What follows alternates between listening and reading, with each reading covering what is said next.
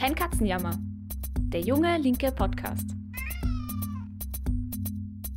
Hey und herzlich willkommen bei einer neuen Folge von Kein Katzenjammer, der junge linke Podcast. Ich bin Theresa Griesebner und bei Kein Katzenjammer diskutieren wir jede Woche politische Ereignisse, die uns gerade bewegen. Der Podcast wird gemacht von den Jungen Linken, einer kommunistischen Jugendorganisation, die in ganz Österreich aktiv ist. Unser Podcast Kein Katzenjammer richtet sich an alle, die politisch interessiert sind oder die es noch werden wollen. Wir nehmen auf an einem Freitagmittag, ein guter Start ins Wochenende. Ich freue mich extrem, denn heute gibt es auch das erste Get Active Treffen von Junge Linke im Burgenland und deswegen habe ich beim Einstieg endlich sagen können, dass es Junge Linke jetzt in ganz Österreich gibt, also tatsächlich auch in allen neuen Bundesländern.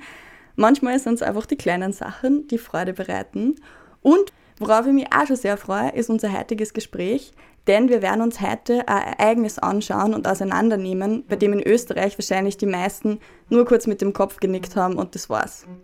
Wir reden heute über Alexander van der Bellen. Vor zwei Wochen hat der Bundespräsident van der Bellen verkündet, dass er noch ein zweites Mal kandidieren wird. Also nochmal sechs Jahre in die Verlängerung gehen will. Van der Bellen ist in Österreich weitgehend unumstritten. Die SPÖ hat schon gesagt, dass sie ihn unterstützen wird. Die ÖVP schickt selbst auch niemanden ins Rennen. Heute fragen wir uns, warum ist es so? Was ist die Agenda, die politische von Van der Bellen? Ist es langfristig politisch schlau, wie im Jahr 2016 für einen bürgerlichen Kandidaten wie Van der Bellen zu laufen, um einen Rechtsextremen zu verhindern? Und inwiefern hat seine Präsidentschaft einen Einfluss auf die politische Entwicklung der letzten Jahre genommen? Über diese Fragen rede ich heute mit Marcel Andreu. Marcel war schon öfter im Podcast zu Gast. Ihr kennt ihn vielleicht aus der Folge zum System Sebastian Kurz oder Podemos in Spanien. Außerdem schreibt Marcel politische Analysen für den Hot Take von Junge Linke. Schön, dass du heute da bist, Marcel. Freut mich dabei zu sein. Bevor wir ins Thema starten, es ist wieder die Zeit, wo ich alle Gäste zu Beginn fragen kann, zu welchem Summer School Seminar sie dieses Jahr fahren werden. Gibt es eines, das die ganz besonders reizt, Marcel? Ähm, ich habe mir das Programm ein bisschen angeschaut und was ich sehr spannend finde und eine sehr wichtige Zukunftsfrage ist ähm, das Thema Planwirtschaft im 21. Jahrhundert, wie es das Seminar Amazon of Links formuliert. Ähm, würde mich interessieren, wie die großen bösen Unternehmen vielleicht einen Beitrag aus Versehen leisten können zu einer besseren Gesellschaft. Ich glaube, das ist ein spannender Widerspruch, den man sich da anschauen kann. Mhm. Ähm, aber auch sonst, also mir fällt die Wahl schon sehr schwer. Es war jetzt mal eins rausgepickt, aber ich glaube, alle anderen sind auch ziemlich cool. Sehr gut. Hast du gut Werbung gemacht für die Summer School auf jeden Fall. Ich habe gehört, das dass eins von diesen Planwirtschaftsseminaren auch in Slowenien stattfinden wird. Also falls man das verknüpfen will mit Urlaub, einfach mal aufs Programm schauen. Genau, aber starten wir mal inhaltlich. Ähm, Van der Bellen tritt ja jetzt im Herbst nochmal für die Amtszeit als Bundespräsident an. Jetzt könnte man sagen, das ist wirklich viel Arbeit und er hätte bestimmt genug Geld, um sie in Ruhe eine schöne Pension zu machen. Warum macht er das? Was ist die politische Agenda von Van der Bellen? Also ich glaube, wenn man seinen eigenen Worten mal Glauben schenken mag, jetzt auch im Zuge der, der Ankündigung, dann ist es wahrscheinlich eine Mischung aus Freude an der Arbeit und auch eine Art Pflichtbewusstsein gegenüber dem Staat und gegenüber dem Amt. Ich denke, dass Van der Bellens Gründe, sich für eine weitere Amtszeit zu entscheiden, recht wenig unterscheiden von den Gründen, die frühere Präsidenten auch gehabt haben. Ähm, dieses Amt war ja immer schon stark überparteilich ausgelegt und auch im Grunde sehr konservativ im Amtsverständnis. Und da ist man irgendwo das Gewissen der Nation, nicht mehr, aber auch nicht weniger. Und ich sage mal, in der Pension ist das sicher ein schöner Job für Leute, die sich halt sehr mit dem bürgerlichen Staat identifizieren, wie ich es ähm, dem Herrn van der Bellen durchaus unterstellen würde.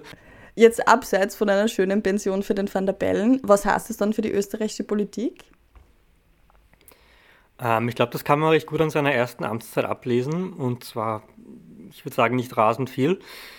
Wie gesagt, er ist ein insgesamt relativ klassischer Präsident und das zeigt sich, denke ich, auch daran, dass bis auf die FPÖ keine Partei wirklich ein Problem mit ihm hat. Und ich denke, die politische Bedeutung seiner Kandidatur zeigt sich an vor allem drei Gründen. Das eine ist, ähm, dass der Bundespräsident rein formal betrachtet viel mehr Kompetenzen hat, als er in der Praxis normalerweise ausübt.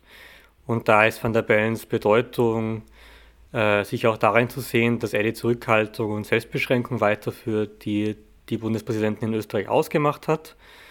Und man kann da durchaus in zwei Richtungen abweichen auch von diesem sogenannten Rollenverzicht. Die eine Richtung ist, dass man eine aktivere Rolle zum Beispiel in der Korruptionsbekämpfung oder in der Tagespolitik allgemein einnimmt, dass man quasi über, über Aussagen und Positionierungen versucht, die Politik zu beeinflussen. Das ist dann oft die Kritik, die von Liberalen kommt oder von links, dass Van der Bellen eigentlich ein bisschen zu fad ist und zu viele politische Schweinereien quasi kommentarlos durchgehen lässt. Und die andere ist natürlich die Richtung, die man bei Norbert Hofer damals befürchtet hätte, 2016, und zwar eine im engeren Sinn parteiliche Auslegung, nämlich dass der Bundespräsident eben seine großen Kompetenzen ausnutzt, um zum Beispiel im Fall Hofer jetzt bei einem rechtsextremen Demokratieabbau mitzuwirken und vor allem die Interessen seiner eigenen Partei zu vertreten im Amt. Und ich denke, da führt eben Van der Bellen diese Tradition vom Rollenverzicht äh, auch weiter. Mhm.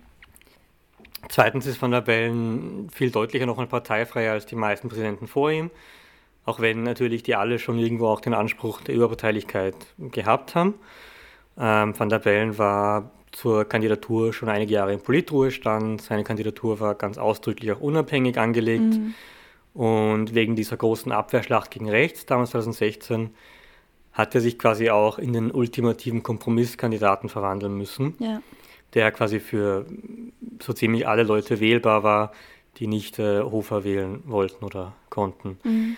Ähm, aber auch ohne diese quasi große Schlacht gegen rechts wäre Van der Bellens Anspruch sicher nicht gewesen, jetzt ein gutes Ergebnis für seine politische Heimat, also für die Grünen einzufahren per se, sondern der wollte halt tatsächlich einfach ein guter Präsident sein, ohne irgendwelche großparteipolitischen Überlegungen. Und das ist dann auch schon ungewöhnlicher und trägt auch irgendwo dazu bei, dass es das Amt ein, ein Stück weit fetischisiert. Das heißt, dass es ähm, den vermeintlich kleinlichen Parteistreitigkeiten irgendwo entzogen wird und quasi in eine Art Expertenhand gelegt wird. Mhm. Was irgendwo auch ein Problem ist, sozusagen demokratiepolitisch oder politisch generell, weil es die auch die Interessen verschleiert, die hinter jeder politischen Auseinandersetzung äh, stehen. Wenn jetzt zum Beispiel Heinz Fischer gegen seine ÖVP-Gegenkandidatin antritt, dann weiß ich, dass im Hintergrund irgendwo auch das Match steht der Parteizentralen von ÖVP und SPÖ, dass man einander überbietet, um innenpolitisch stärker dazustehen. Zum Beispiel, wenn es um ganz banale Sachen geht, wie um die nächste Gesundheitsreform oder was auch immer. Mhm. Also Sachen, die mit dem Präsidenten wenig zu tun haben, aber wo man halt sozusagen im Hintergrund den, den Konkurrenzkampf der Parteien irgendwo auch, auch, auch als Beweggrund hat. Ja.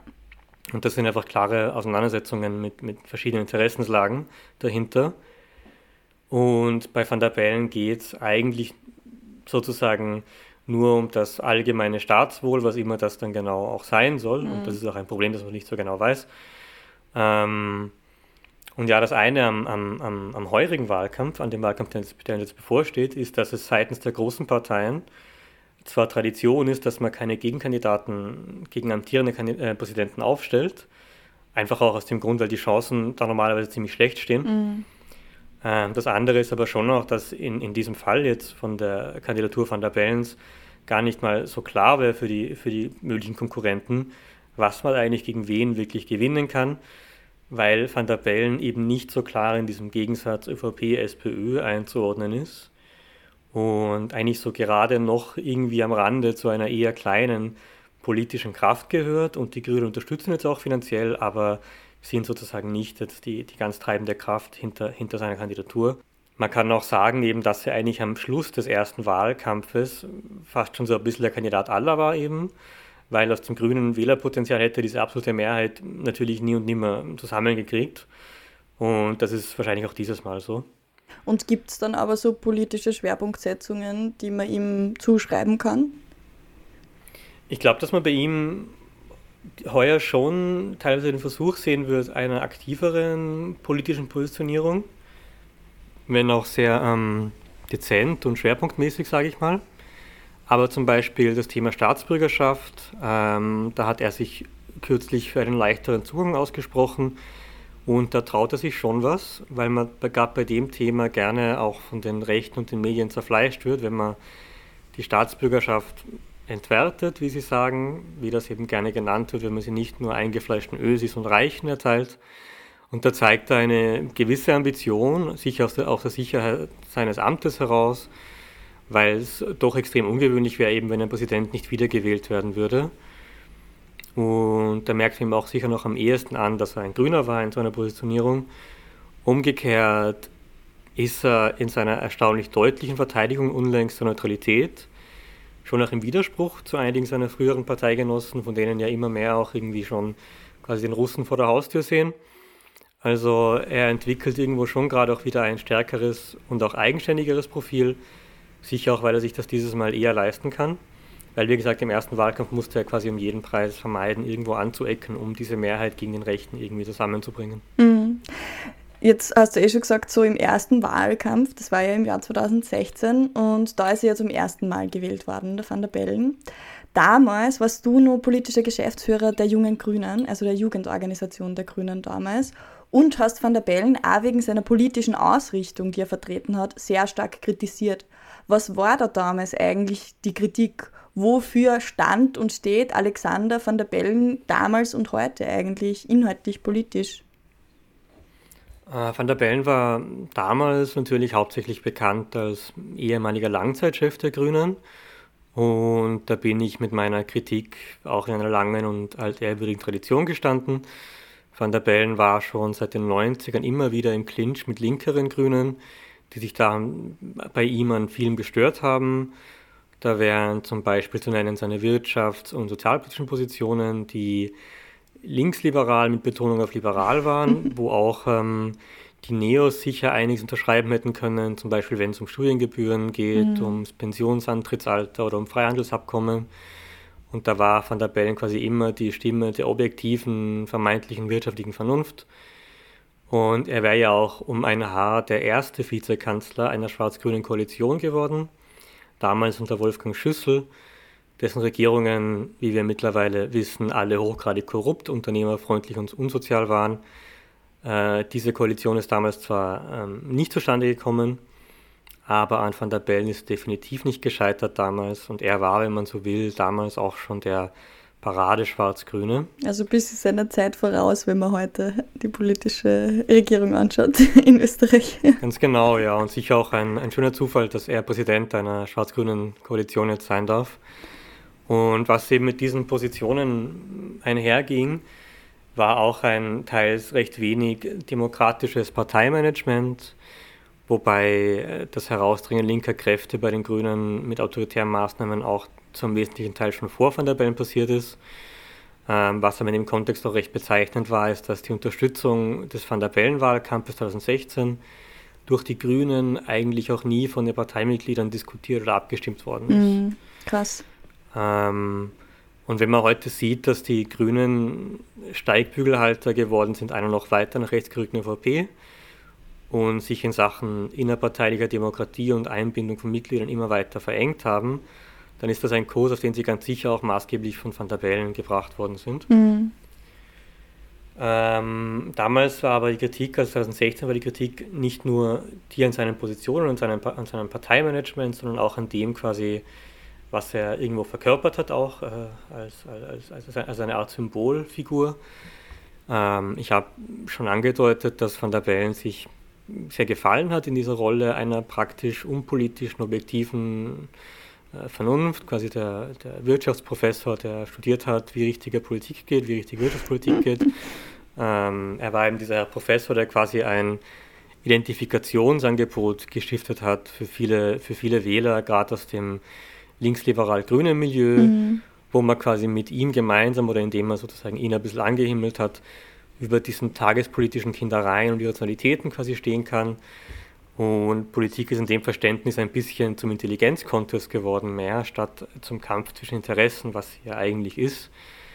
Ähm, diese Art äh, sozusagen diese Art von, von Dünkel, von, von, von einer gewissen Arroganz ähm, ist heute nicht mehr so stark zum Glück, aber damals war die Kritik an der FPÖ und ihren Wählern, gerade von grüner Seite, gerne und eigentlich vor allem einmal, dass deren Wähler ungebildet sind und gern Rechtschreibfehler machen. Mhm. Also das, es, es, gab nichts Lustigeres als, als dumme FPÖ-Wähler damals für viele Grüne. Ja. Ähm, und eben da war sehr viel Standesdünkel, sehr viel Abgrenzungsbedürfnis dabei. Und da gab es auch diese Anekdote aus dem Parlament, also als, als Van der Bellen noch im Parlament war und quasi als studierter Ökonom den Strache, also den ehemaligen Parteichef der FPÖ, ähm, einmal in einer Budgetdebatte ziemlich aufgeplattelt hat. Er hat ihn da quasi mit ähm, Dingen konfrontiert, einfach mit, mit, mit Zahlen, ähm, die er in seinem Debattenbeitrag vorher falsch wiedergegeben hat und ihn da bisschen lächerlich gemacht und den sehr symbolischen Satz fallen lassen, ich sehe, der Prüfling möchte die Frage nicht beantworten, was sozusagen eben so ein Lehrer-Schüler-Verhältnis mhm. aufbaut zwischen Van der Bellen und Strache und erweitert auch ein bisschen zwischen der grünen Elite und den, den, den FPÖler-Proleten ähm, sozusagen, wenn man es jetzt mal ganz überspitzt sagen mag. Ja. Ich muss sagen, ich, ich kenne das Video ja und das hat mich damals schon auch ehrlicherweise selbst sehr amüsiert, muss ich sagen. ja, ohne auch tatsächlich mir irgendwie viel Gedanken zu machen, was da politisch, was da für Verständnis irgendwie dahinter steckt.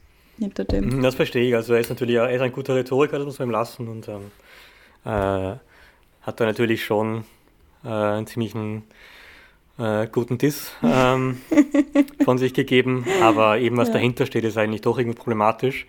Und eben da hat er einfach symbolisch eine politische Auseinandersetzung eben auf eine Art Autoritätsverhältnis zwischen den informierten, gebildeten Bescheidwissern auf der einen Seite und irgendwelchen unguten Dodeln quasi auf der anderen Seite eingedampft. Und das ist eine, ein, ein technokratisches Politikverständnis, das da offenbart wird, dass seiner Spielart des Linksliberalismus ganz stark zugrunde liegt.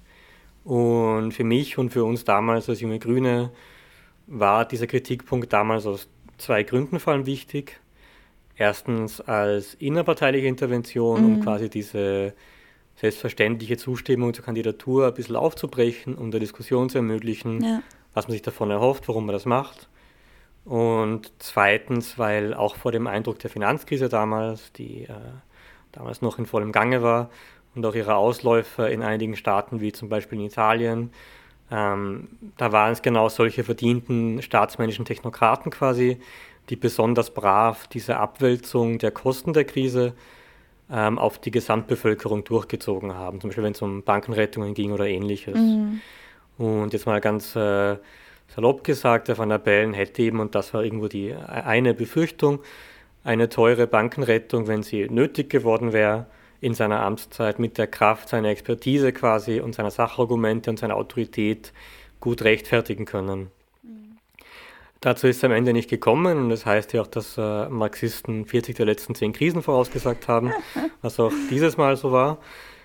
Es war aber damals trotzdem durchaus bedenkenswert, sich die Frage zu stellen, ob man lieber einen linksliberalen Technokraten im Amt hat, im Fall einer dramatischen Wirtschaftskrise, wie es damals nicht so fern lag, ähm, oder einen, sagen wir mal zum Beispiel einen faden SPÖ-Bürokraten, der zumindest vielleicht irgendwo mäßigend wirkt ähm, mhm. und nicht äh, diese, diese Maßnahme auch noch irgendwie besonders verteidigt oder sowas. Ja. Genau, und im, im Endeffekt hat sich das im praktisch politischen, ähm, haben sich diese Befürchtungen oder, oder generell diese diese symbolische Kraft von Van der Bellen als gar nicht so bedeutsam herausgestellt, weil die Auseinandersetzung im Wahlkampf dann ähm, so verbittert eigentlich war zwischen Norbert Hofer und dem Rest Österreichs. Und ich glaube, schon da hat es seine Positionen eben ziemlich stark verwässert und ähm, ihn quasi einfach zu einer Integrationsfigur gemacht, ähm, die ziemlich inhaltsleer war. Und ich denke auch generell, dass er von sich aus eine eher klassische Amtsauslegung im Sinn gehabt hat von Anfang an. Ja. Ich denke aber, wofür unabhängig von jeder konkreten Positionierung steht, ist eben diese Art Überparteilichkeit in einem eher bedenklichen, aber dafür schon auch sehr zeitgemäßen Sinn. Ich denke, dass Van der Bellen mehr als jeder Präsident vor ihm sehr stark über den Dingen steht, quasi über dem Politbetrieb. Und ich, ich sage das einmal so im Vergleich. Ähm, der Heinz Fischer zum Beispiel war ein jahrzehntelanger SPÖ-Parteisoldat mhm. und er ist von der SPÖ im Wesentlichen als SPÖ-Kandidat nominiert worden. Und seine Amtsausübung war jetzt nicht so, dass man das groß gemerkt hat, dass er SPÖler ist. Eben auch im Sinn dieser Neutralität und Mäßigung, die, wie gesagt, in diesem Amt Tradition hat. Aber es war innenpolitisch schon insoweit wichtig oder, oder, oder bemerkenswert, dass da eben der SPÖ-Kandidat den ÖVP-Kandidaten geschlagen hat, oder die Kandidatin damals. Und das hat es auch irgendwo politisiert. Mhm, eben dieses Match auch, von dem du vorher gesprochen hast, gell? das da im Hintergrund genau, stattfindet. Ja. ja. Ja, und bei Van der Bellen war das dann eben nicht mehr so stark so.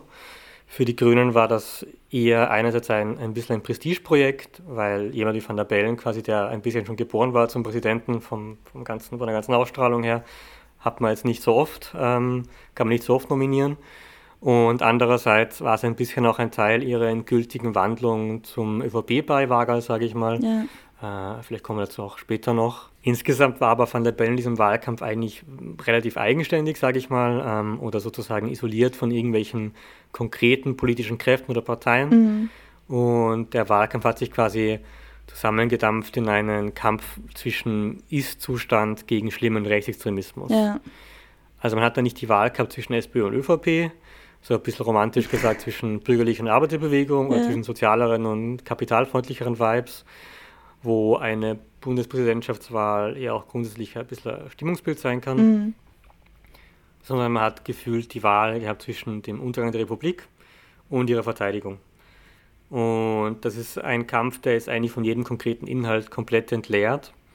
Und insofern war die Van der Bellen-Kampagne auch eine Art Verarmung der politischen Debatte, aber auch da im Endeffekt eigentlich nur ein Symptom einer größeren Entwicklung, weil diese Verarmung der Debatte Van der Bellen und dem Van der Bellen-Wahlkampf eigentlich vorausgegangen ist. Mhm. Wie meinst du das? Also inwiefern politische Verarmung und auch schon davor? Ähm, viele Leute waren damals sehr unzufrieden mit einer großen Koalition aus ÖVP und SPÖ, die quasi als eine Art Stillstandsregierung gegolten hat und diese auch alle paar Jahre mal zersprengt hat. Es hat eigentlich eine gegenseitige Blockade der großen Parteien gegeben. Mhm. Und beide haben nicht wirklich ein klares politisches Projekt oder eine klare politische Vision anbieten können. Und es hat eigentlich nicht mehr so gewirkt, als könnte Politik oder könnten Wahlen irgendwas Wesentliches ändern oder irgendeine entscheidende Verbesserung anbieten. Im Gegenteil hat es dann oft bestenfalls nur so ausgesehen, als könnte man vielleicht die Verschlechterungen ein bisschen abfedern. Mhm. Ich kann mich erinnern, da ist sie gegenseitig immer Stillstand vorgeworfen worden. Quasi, wer, wer blockiert mehr? So ein bisschen. Genau, ja. Und auch eine, eine meiner, meiner frühesten politischen Erinnerungen war ein Wahlkampf, ich glaube 2009 vielleicht, um die Zeit herum, mhm wo der ÖVP-Parteichef Wilhelm Molterer damals kampanisiert hat unter dem Motto genug gestritten. Ah, und das stimmt, war ja. das war viele Jahre vor Kurz und das war noch das, da waren noch viele Jahre große Koalition und Streiterei vor ja. uns quasi. Man versteht dass das ist die, ein altes Thema. Ja, man versteht dass die Leute so ein bisschen satt haben, weil es wirkt mehr wie so, man wird Kindergarten äh, irgendwie sagen, sie sollen mal aufhören zum Streiten. Also ich verstehe, dass Leute Fall, dann keine Lust mehr drauf gehabt haben. Ja. Genau, und das hat sich auch in der Wahl gezeigt. Man hätte damals ja auch einen ÖVP oder einen SPÖ-Kandidaten wählen können. Das waren beides sehr, sehr alte Parteikader, sage ich mal. Aber man hat gemerkt, dass da total die Luft draußen war, 2016 schon, und dass die eigentlich überhaupt keine Strahlkraft mehr gehabt haben. Mhm. Und auch die schlechten Ergebnisse von denen waren sicher auch der Grund, äh, warum dann mit Christian Kern und Sebastian Kurz, jeweils für SPÖ und ÖVP, versucht worden ist, mit dem alten schwarz-roten System quasi zu brechen und quasi das Versprechen zu machen, alles neu und modern zu machen. Mhm. Und das war eben auch ein bisschen Reaktion darauf, dass sich diese alten Politikformen, diese Großkoalitionären, äh, ein bisschen leer gelaufen haben in den Jahren davor. Ja. Ähm, ein bisschen war dann eben von der Bell noch ein erster Abgesang auf diese alte Art und Weise, wie man sich in Österreich die Dinge ausmacht. Also er vertritt zwar in seiner Amtsauslegung diese Suche nach dem Kompromiss und nach dem Ausgleich, aber ihm ist ein bisschen die politische Grundlage dafür abhanden gekommen, sage ich mal. Also von diesem sozialpartnerschaftlichen Miteinander und, und wir mal, produktiven Gegeneinander, wie das sozusagen die Konzeption war oder die Idee war, hält Van der Bellen ein bisschen diese leere Hülle aufrecht, eben dieses sehr harmonische, kompromisslerische. Ja. Aber der Inhalt davon ist weitgehend ausgehöhlt. Und ich denke, das hat damals auch eben darauf hingedeutet und tut es auch weiterhin, dass wir in einer tiefgreifenden Veränderung der politischen und wirtschaftlichen Großlage sind und ich denke, wir sind jetzt auch in Österreich ziemlich endgültig aus der Nachkriegsordnung mit ihrem wirtschaftlichen Aufschwung und ihrem Versprechen einer guten Zukunft, äh, von Fortschritt. Da sind wir jetzt im Grunde weitgehend draußen.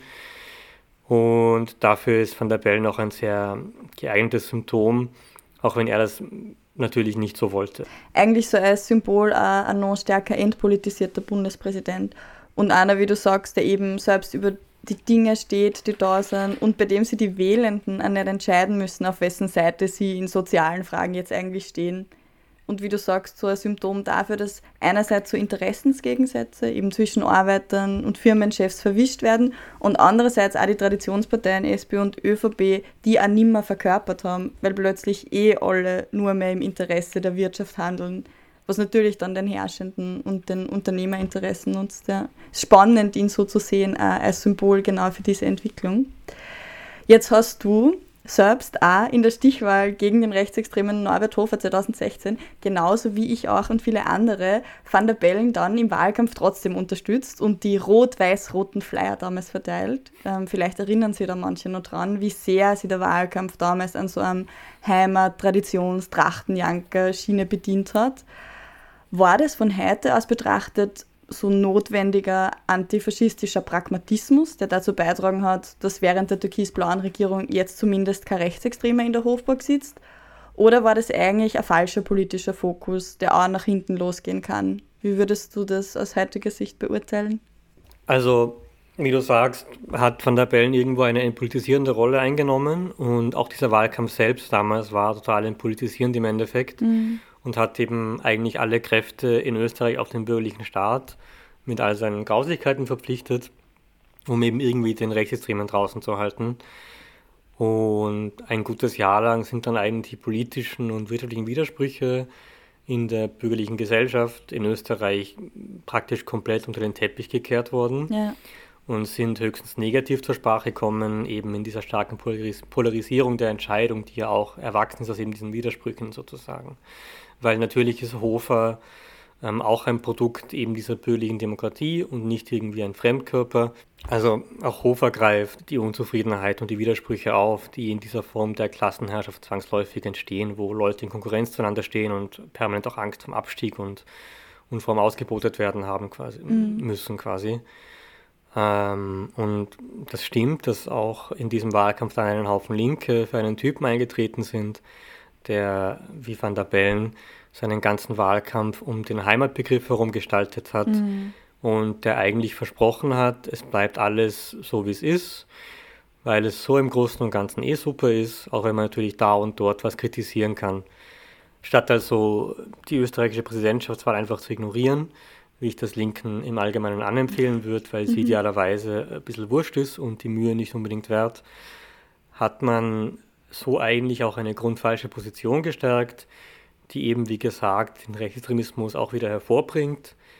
Was man jetzt zum Beispiel gesehen hat in Frankreich, wo zum zweiten Mal äh, Macron gegen Le Pen kandidiert hat, was quasi wieder diese, diese Idee von Ist-Zustand gegen Rechtsextremismus war und wo offensichtlich der erste Wahlsieg von Macron nicht viel gebracht hat, ähm, um den Rechtsextremismus nachhaltig einzudämmen. Mhm. Was aber eigentlich ja auch in der Situation damals, 2016, extrem absurd war, oder? Wenn man so auf die Straße geht, um einen nationalistischen Rechtsextremen zu verhindern. Und was man dann als Ergebnis kriegt, langfristig, ist, dass trotzdem sowas wie Heimatbewusstsein und Nationalismus damit gestärkt wird. Also man sieht einfach, in was für einer nicht sehr handlungsfähigen und ob, nur einer Abwehrposition man damals war als Linke. So. Das stimmt und im, im Fall von eigentlich zwei schlechten Optionen ist es schwer zu sagen, ob man sich richtig oder falsch entschieden hat. Ja. Ähm, und dass uns die Erfahrung einer türkis-blauen Regierung unter Hofe erspart blieben ist, war vielleicht nicht so schlecht. Man kann sicher einen Haufen Szenarien entwerfen, wo türkis-blau auch und gerade unter Hofer schiefgegangen wäre oder vielleicht auch nie eingetreten wäre, vielleicht Leute auch Angst, Angst gehabt hätten, dass die FPÖ zu viel Macht hätte, wenn man sie jetzt auch, wenn sie jetzt sozusagen in der Regierung und im Präsidentenamt ist. Mhm. Aber dass es mit Van der Bellen zumindest einen gegeben hat, der in dieser Zeit grundlegende bürgerliche Freiheiten verteidigt hat, statt einen, der seine Politik wahrscheinlich permanent mit Kickl abgestimmt hat und rein ideologisch weniger Scheu vor autoritären Maßnahmen hat, ist im Vergleich dann doch eher gut als schlecht, würde ich sagen. Ja. Ähm, ob und wie eine solche Kampagne aussieht, ähm, die man dann eben sozusagen als, als, als diesen Abwehrkampf führt, ob man da zum Beispiel jetzt für Van der Bellen eintritt oder gegen Hofer, welche Schwerpunkte man vielleicht unabhängig von der offiziellen Van der Bellen-Kampagne setzt. Das sind alles äh, berechtigte und wichtige Fragen, die man vorher und nachher sicher ordentlich hätte diskutieren müssen. Und das ist sicher eine generelle linke Schwäche auch, dass es relativ wenige fundierte Strategiediskussionen gibt. Und diese Fähigkeiten zum strategischen Denken zu stärken, wird sicher auch was sein, das uns noch eine Weile beschäftigen wird. Mhm. Aber ganz generell gesagt war es mit dem Präsidentschaftswahlkampf eigentlich schon zu spät, weil der gesamte Wahlkampf so oder so schon eine deftige linke Niederlage war. Und es hat sich eigentlich nur in den Jahren und Jahrzehnten davor wirklich verhindern lassen, dass man in so eine Position kommt. Und man muss halt vermeiden, dass man eben so eine Positionsschwäche kommt. Und um dann stärker zu gewinnen, dafür ist eigentlich eine Präsidentschaftswahl weitgehend wurscht. Ja. Da geht es um Basisarbeit und darum, im Alltag von Menschen präsent zu sein und sie im Alltag von der eigenen Arbeit und den eigenen Ideen zu überzeugen. Und das ist nicht sehr glamourös, aber das Einzige, was funktioniert. Mhm. Und insofern ist es auch fast ein bisschen egal, ob man jetzt bei der Wahl 2016 für Van der Bellen kampanisiert oder aufruft. Ähm, ich denke, es ist zwar nicht gut, dass Linke sich in die Nähe von bürgerlichen Kräften bringen, weil die zu Recht von vielen Menschen nicht sehr geschätzt werden, gerade auch von denen, die wir als Linke ansprechen wollen. Mhm. Und einen gewissen Glaubwürdigkeitsverlust sehe ich da sicher als das größte Risiko. Aber eine Partei, die sich das Vertrauen der Leute schon erarbeitet hat, kann auch diese Entscheidung erklären, wenn sie politisch davon überzeugt ist und dass das eben jetzt notwendig ist. Und wenn sie das nicht nur einfach aus Opportunismus macht und Leute das auch einfach sehen und durchschauen äh, wichtig und zugleich natürlich immer einfach schwierig in solchen Sachen ist, trotzdem bei seiner inhaltlichen Linie zu bleiben und da auch keine Abstriche zu machen. Also nur wenn man jetzt den bürgerlichen Heimatkandidaten stützt, aus den eigenen Erwägungen und Interessen heraus, braucht man nicht dessen Ideologie voll und ganz zu übernehmen. Mhm. Du hast jetzt schon gesagt, dass die Präsidentschaftswahl für Linke und insgesamt eigentlich egal oder jetzt nicht so wichtig ist. Das Amt des österreichischen Bundespräsidenten, wenn man sich das überlegt, ist ja schon eigentlich ein sehr schräges. Am Papier hat die Person nämlich enorm viel Macht. Sie könnte wesentlich beim Umbau vom Staat mitwirken, wie es ja Norbert Hofer damals zwischen den Zeilen irgendwie so anklingen hat lassen. Auf der anderen Seite, das hast du auch schon beschrieben, besagt die Tradition, dass die Person im Amt diese Macht nicht nützt und sie aus der Tagespolitik raushält, also bis sie so ein Rollenverzicht. Wie lässt sich das historisch und politisch erklären? Warum ist das so eine komische Konstruktion eigentlich? Mm, das ist tatsächlich ein interessanter Widerspruch und auch irgendwo typisch österreichisch. Ähm, mit Van der Bellen fast am stärksten verbunden wird ja auch dieser Saga von der Eleganz der Verfassung mhm. ähm, anlässlich der Ibiza-Krise. Jetzt ist aber die österreichische Verfassung, wie sie heute gilt, eigentlich auch wieder ein Produkt eines Abwehrkampfes, mhm. insbesondere eben was die Rolle des Bundespräsidenten betrifft. Die ursprüngliche österreichische Verfassung ist 1920 verabschiedet worden. Auch die war schon Ergebnis eines sehr zähen Ausfahndungsprozesses zwischen der ÖVP-Vorgängerin und der SPÖ. Ja. Man hat einfach auch viele Sachen vorerst ausgeklammert, wo man sich nicht einigen konnte und quasi die Rechtslage aus der Monarchie weiter gelten lassen einfach mal gesagt hat, okay, wir brauchen jetzt mal eine Verfassung und den Rest besprechen wir später. Mhm. Ähm, was sich aber von dieser Verfassung 1920 sicher sagen lässt, ist, dass sie dem Parlament eine sehr bedeutende Rolle zugesprochen hat. Und dahin, darin, also dahingehend hat sie etwas sehr stark Demokratisches. Und das war auch so beabsichtigt von maßgeblichen Architekten der Verfassung, wie zum Beispiel Hans Kelsen, ähm, da geht es darum, dass im Parlament quasi ein Ausverhandlungsprozess zwischen verschiedenen Interessensgruppen stattfindet. Und der Gedanke dahinter war, dass sogar Abgeordnete eigentlich nur sehr notdürftige Vertreter des Volkswillens sind, also dass sogar die eigentlich nur eine Annäherung an den wirklichen Volkswillen sind, wenn man so will, weil sie eben auch nur eine Person sind und weil sie eben auch mit Mehrheit gewählt werden. Ähm, das heißt auch nicht immer alle vertreten können, klarerweise. Mhm. Ähm, aber wenn es viele Abgeordnete in einem Parlament mit starken Befugnissen gibt, die möglichst gut den jeweiligen Mehrheitswillen ihrer Wahlkreise vertreten, dann soll das insgesamt möglichst gut die ganzen widersprüchlichen Interessen vertreten, die das Volk eines bürgerlichen Staates eben ausmachen. Also da steckt eine sehr vielfältige Sicht aufs Volk drinnen und eben nicht ein bestimmter einheitlicher Volkswille oder sowas in die Richtung. Mhm, okay, spannend. Aber was war dann da die Rolle des Bundespräsidenten darin? Den gab es auch in der Verfassung 1920 schon. Da war aber seine Macht tatsächlich sehr stark beschränkt, eben damit er auch keine Konkurrenz zum Parlament bilden kann. Mhm. Er ist äh, damals auch von Nationalrat und Bundesrat gewählt worden, also nicht vom Volk. Mhm. Das wirkt vielleicht antidemokratischer als die direkte Wahl durch das Volk, aber hat insgesamt schon eine gewisse Logik. Das Argument von Kelsen zum Beispiel ging ungefähr so. dass eine Direktwahl einer einzigen Person nie demokratisch sein kann, eben weil eine Person nicht ein Volk in seiner Vielfalt vertreten kann. Und ein Extrembeispiel ist ein Wahlergebnis von 51 zu 49 Prozent. Und über die 49 Prozent wird dann quasi drüber gefahren mhm. und so mhm. getan, als wäre in den 51 Prozent der ganze Volkswille in seiner Einheit drin. Mhm. Insofern war das eine generelle Absage an die Präsidentschaft als ein Amt, das mit irgendeiner Wichtigkeit verbunden ist. Und zu dem Zeitpunkt konnte auch der Präsident nicht mal den Kanzler entlassen, zum Beispiel. Okay, mhm, spannend. Wirklich mächtig geworden ist der Präsident eigentlich erst mit einer Reform der Verfassung 1929. Mhm. Auch die war damals ein Kompromiss zwischen christlich-sozialen und Sozialdemokraten. Da haben die christlich-sozialen beschlossen, dass sie nicht mehr wahnsinnig viel Lust auf Demokratie haben und haben sich einen starken Mann zurückgewünscht und auch mit den austrofaschistischen Heimwehren damals schon als Rückhalt mhm. quasi. Und um da eben einen Putsch zu verhindern, hat man sich dann auf einen Kompromiss geeinigt, ähm, dass man dem Parlament quasi eben diesen ersehnten starken Mann gegenüberstellt, der dann auch den Volkswillen vertreten soll quasi. Aber die Kompetenzen dieses starken Mannes waren in sehr vieler Hinsicht an die Weisung des Parlaments geknüpft. Mhm. Das war quasi so ein Kompromiss, auf das sie die Sozialdemokraten dann eingelassen haben, um Schlimmeres zu verhindern quasi. Genau, man hat quasi sozusagen die demokratischen Prozesse im Großen und Ganzen gerettet, auf Kosten eben dieser Idee eines mhm. stärkeren Bundespräsidenten. Mhm. Ähm, und dieser Bundespräsident ist dann eben auch ab diesem Zeitpunkt alle sechs Jahre im Volk gewählt worden, ähm, ist Oberbefehlshaber der Streitkräfte geworden, mhm. kann, konnte dann die Regierung entlassen, wie er lustig ist und so weiter. Ja. Ähm, er darf auch den Nationalrat auflösen, aber das wieder zum Beispiel nur auf Vorschlag der Bundesregierung. Und da sieht man eben, wo sich auch ein Stück weit die sozialdemokratische Idee durchgesetzt hat, mhm. weil die Bundesregierung auch eine Mehrheit natürlich im Parlament braucht, üblicherweise, um handlungsfähig zu sein und damit auch irgendwann eine Rückkopplung da ist ans Parlament, wenn auch nur indirekt. Mhm. Äh, Vorbild war da ganz generell in dieser, in, in dieser Erweiterung der Rechte des, des Präsidenten die Verfassung der Deutschen Weimarer Republik in der der Bundespräsident schon länger eine viel wichtigere Rolle gespielt hat. In Deutschland war das inspiriert von der Sorge um einen sogenannten Parlamentsabsolutismus, also quasi, dass sich das Parlament in diesem Kleinklang, diesem Hickhack der streitenden Interessen verliert, mhm. anstatt dieses große Ganze des Staatswesens im Auge zu behalten quasi.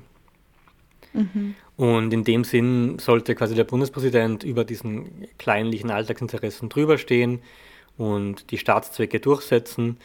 Und in dieser Auffassung äußert sich dann auch eine extreme Abweichung des Parlaments und auch ein ganz stark begrenzender Anspruch gegenüber der Arbeit vom Parlament. Mhm. Weil die soll dann nämlich nur mehr in den Grenzen von dem stattfinden, was vom Bundespräsident und erweitert vom Staatswesen quasi in seiner Abstraktheit für vernünftig gehalten wird. Und wenn man in großen Zügen mit der bürgerlichen kapitalistischen Staatsordnung einverstanden ist, dann ist das kein großes Problem. Ja. Wenn man aber eine größere Veränderung will, dann wird man immer wieder auf diese Grenzen stoßen, die einem der Klassenstaat eben setzt.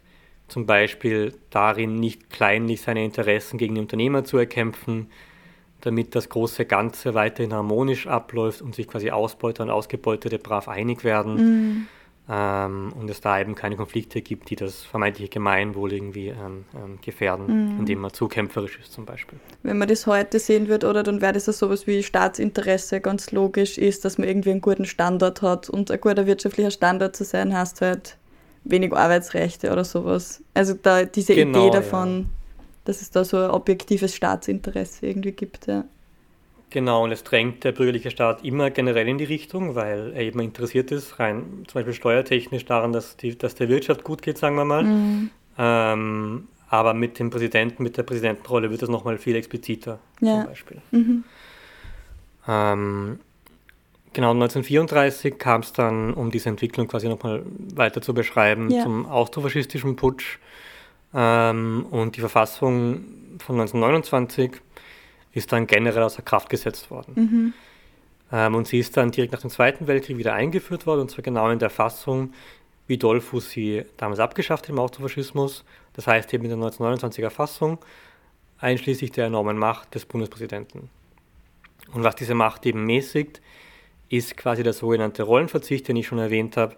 zu dem sich so gut wie alle Präsidenten bisher bekannt haben. Und sogar wenn ein Präsident eine aktive Rolle einnehmen will, kann er nicht so einfach diktatorisch durchregieren, weil er in einigen Aspekten eben weisungsgebunden ist. Er kann sich aber sicher wesentlich mehr einmischen, als es bisher der Fall ist, zum Beispiel indem er die Regierung entlässt. Und da kann er schon einiges an, ich sag mal, Unruhe oder, ähm, oder Problemen oder Interventionen auch ähm, ähm, veranlassen, mhm. wenn ihm irgendein Mitglied nicht passt, zum Beispiel aus welchem Grund auch immer. Ja, voll. Und allein so Oberbefehlshaber vom Heer zu sein, auch einfach formell, ist ja schon auch irgendwie eine wichtige Rolle, die man theoretisch auch anders nutzen könnte, als das jetzt gerade gemacht wird.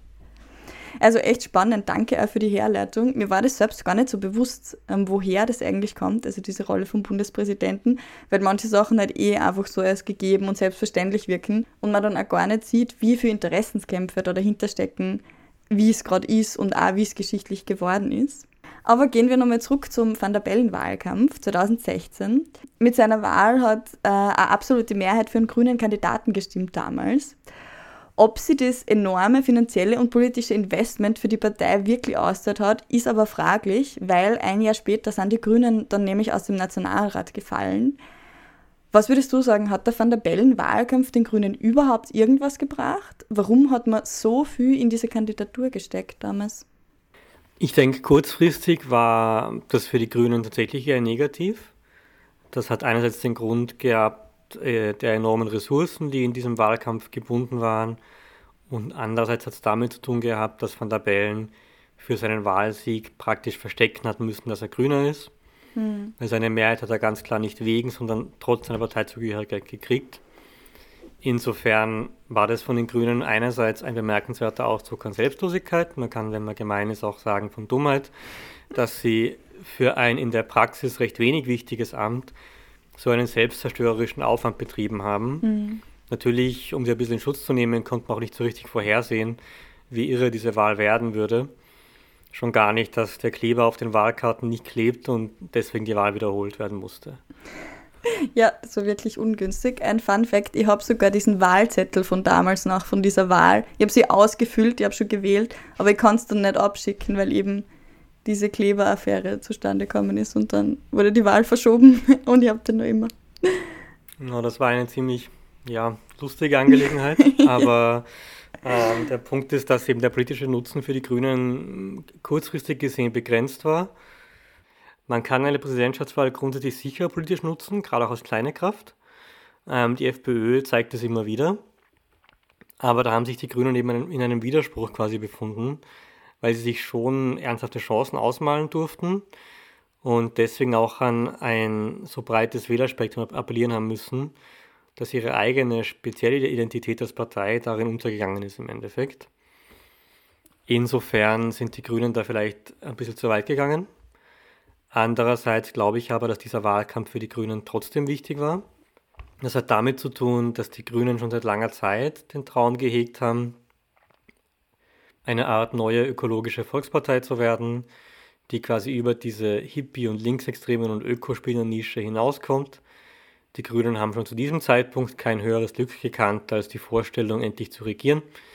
Und der Van der Bellen-Wahlkampf hat dazu drei Dinge beigetragen. Mhm. Erstens hat er die Partei auf Kurs gebracht und letzte Rest einer tatsächlichen Demokratie ausgehebelt, die eben lästig sein könnte oder könnten für eine Regierungsbeteiligung. Ja. Es hat praktisch keinen Aufschrei dagegen gegeben, dass, wie gesagt, der Wahlkampf an den Mitgliedern vorbei beschlossen worden ist, was auch irgendwo demonstriert hat, dass von dieser Partei eigentlich kein nennenswerter Widerstand mehr gegen die Parteilinie zu erwarten ist mhm. und dass die Kritiker an den Rand gedrückt sind, dass also effektiv die innerparteiliche Demokratie bestenfalls noch formal existiert hat und manchmal auch nicht mal mehr das. Ja. Insofern war diese Nichtabstimmung über den Van der Bellen-Wahlkampf ein bisschen ein Vorläufer der tatsächlichen Abstimmung über den türkis-grünen Koalitionsvertrag, der ein paar Tage vor der Abstimmung den Mitgliedern zur Verfügung gestellt worden ist.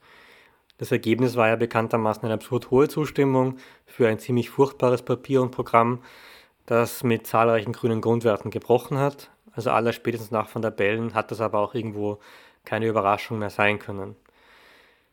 Zweitens hat dieser Wahlkampf oder dieser Wahlsieg auf einer symbolischen Ebene doch auch zeigen können, dass die Grünen, wenn auch vielleicht nur indirekt, ernsthafte Kandidaten für Ämter im Staat sind und auch voll im Staat angekommen sind. Weil wer den Bundespräsidenten hervorbringt, ist definitiv mal keine komische Oppositionspartei mehr.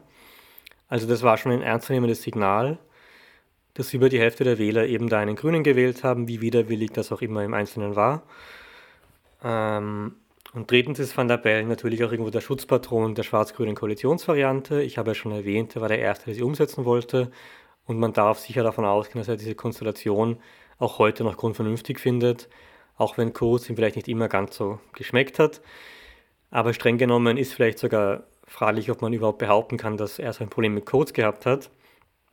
Ähm, in den Interviews jetzt zu einer erneuten Kandidatur hat er ja ausdrücklich auch gesagt, dass die Codes-Chats viel weniger arg sind als Ibiza und die Korruption dieser Regierung eigentlich eh nicht so wild ist und dass man eigentlich einfach mal die, ähm, die Verfahren, quasi die Prozesse gegen Kurz ab, abwarten soll und die Justiz arbeiten lassen soll. Ähnlich wie die Grünen selber auch gesagt haben und die ÖVP sowieso.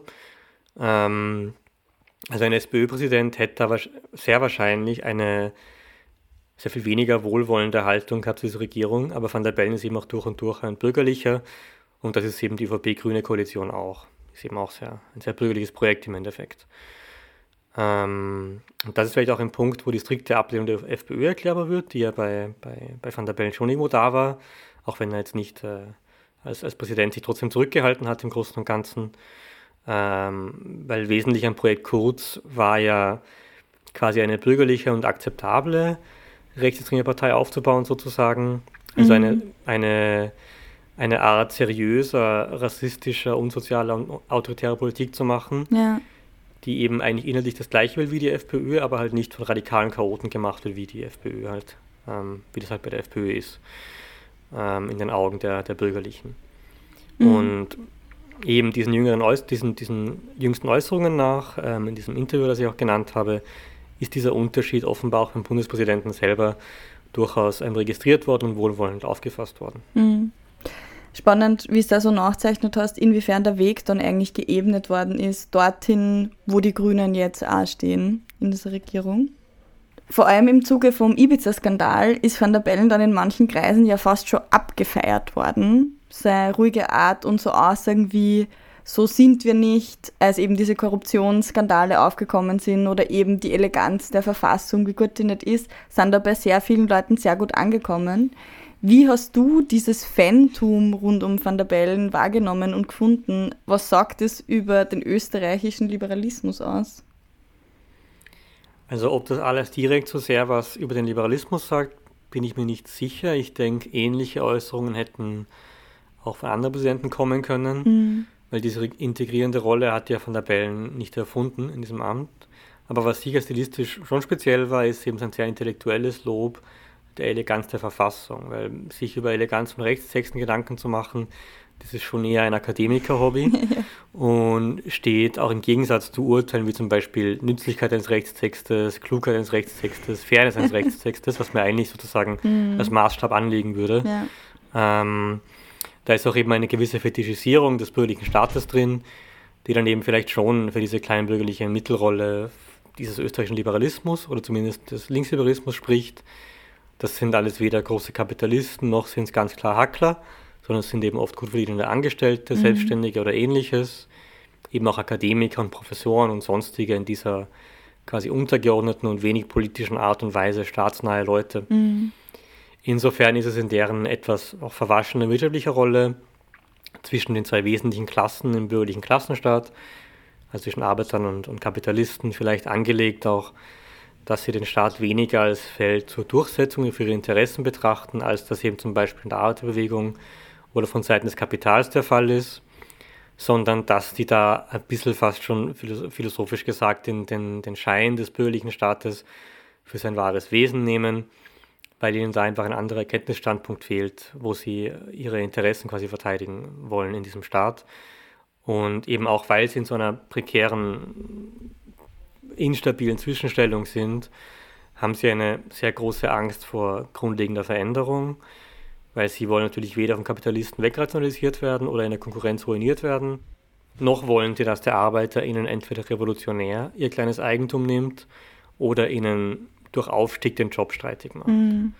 Insofern gibt es da sicher auch eine ganz große Sehnsucht nach Stabilität und Harmonie, weil man quasi permanent zwischen den Stühlen sitzt, wirtschaftlich und ideologisch. Mhm.